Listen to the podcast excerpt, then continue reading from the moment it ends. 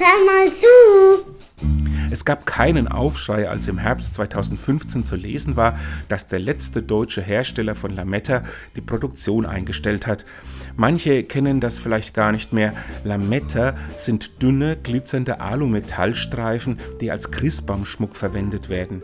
Sie sollen die Eiszapfen imitieren, die sich in der freien Natur an den Ästen der Tanne bilden. Früher war mehr Lametta, sagte schon Opa Hoppenstedt in einem Sketchklassiker von Loriot. Er meinte vermutlich nicht, dass sich durch die Erderwärmung immer weniger Eiszapfen bilden, sondern eher, dass Weihnachten etwas von seinem Glanz verloren hat. Dabei hat sich die Weihnachtsbotschaft über die Jahrhunderte nicht geändert.